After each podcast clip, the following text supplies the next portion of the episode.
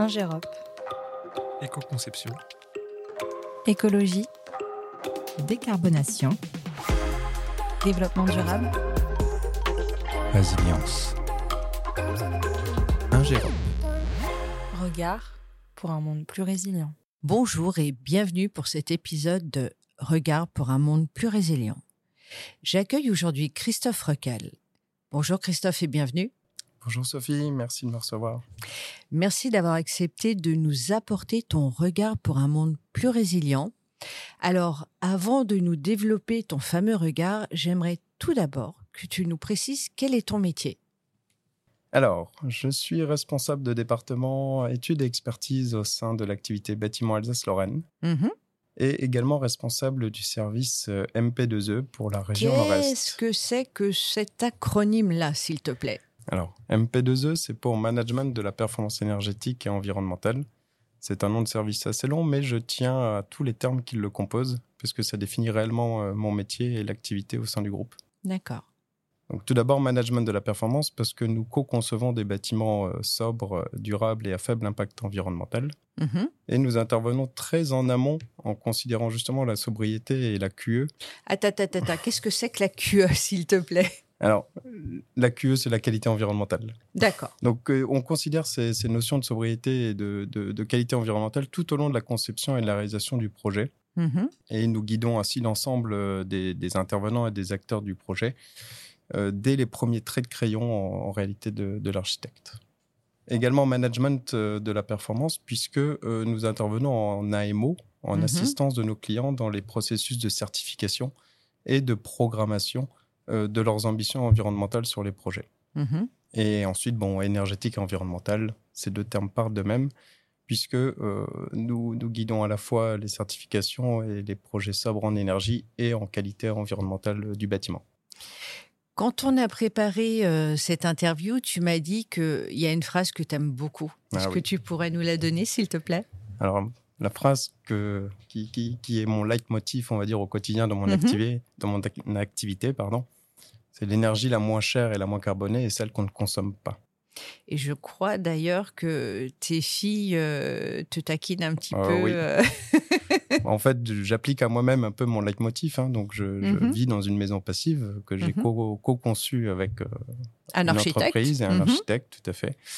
Et donc, mes filles me disent, bah voilà, ton, papa, le passif, c'est ton dada. C'est clair. Merci pour ces explications. Est-ce que tu pourrais maintenant euh, nous parler de ton projet du moment?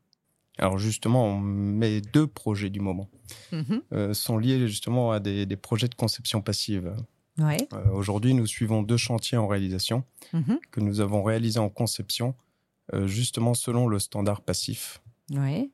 Et donc, ce standard passif est de limiter les besoins de chauffage à leur strict minimum Ouais. pour se priver d'installations techniques traditionnelles de chauffage. Donc ça veut dire qu'on va plus mettre de radiateurs dans les maisons? Plus de radiateurs, plus de planchers chauffants, plus de production d'énergie à proprement parler.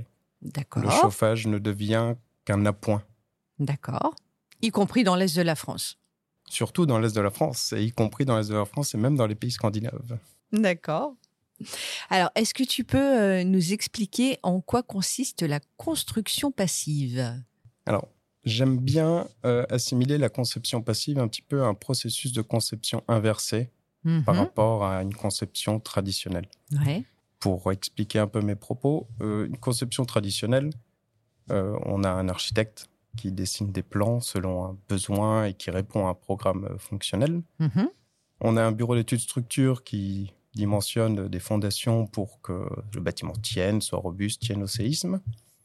Et derrière, on a un bureau d'études qui vient calculer, on va dire, euh, le- le- les déperditions et qui vient dimensionner son installation de chauffage pour combattre ces déperditions. Mhm.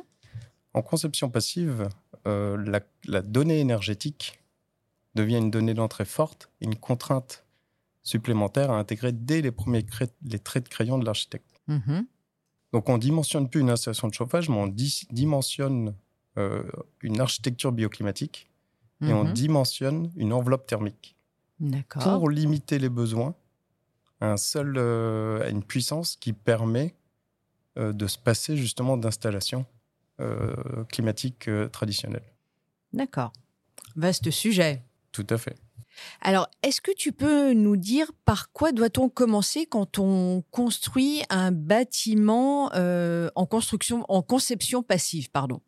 Alors, le point de départ reste un peu le même au départ, c'est-à-dire Mhm. qu'on a un architecte qui doit répondre à un programme fonctionnel Ouais. et qui doit concevoir un bâtiment pour satisfaire le besoin du, du- Du du client. à exprimer euh, dans, dans le cahier des charges. Mais comme je le disais, on a aussi l'objectif énergétique qui est très limité et pour, pour que le chauffage ne se fasse que- qu'en appoint. Euh, la conception, elle est faite à partir de cet objectif énergétique, en Mhm. plus du besoin euh, fonctionnel. Donc ainsi, l'ingénieur thermicien travaille en amont, en collaboration étroite dès le démarrage avec l'architecte, sur la conception bioclimatique Mhm. pour valoriser euh, l'intégralité des apports solaires gratuits qu'on pourrait récupérer, également l'intégralité des apports internes. Et que tous ces apports puissent être valorisés dans le bâti en tant que source d'énergie gratuite. D'accord. Tout à fait.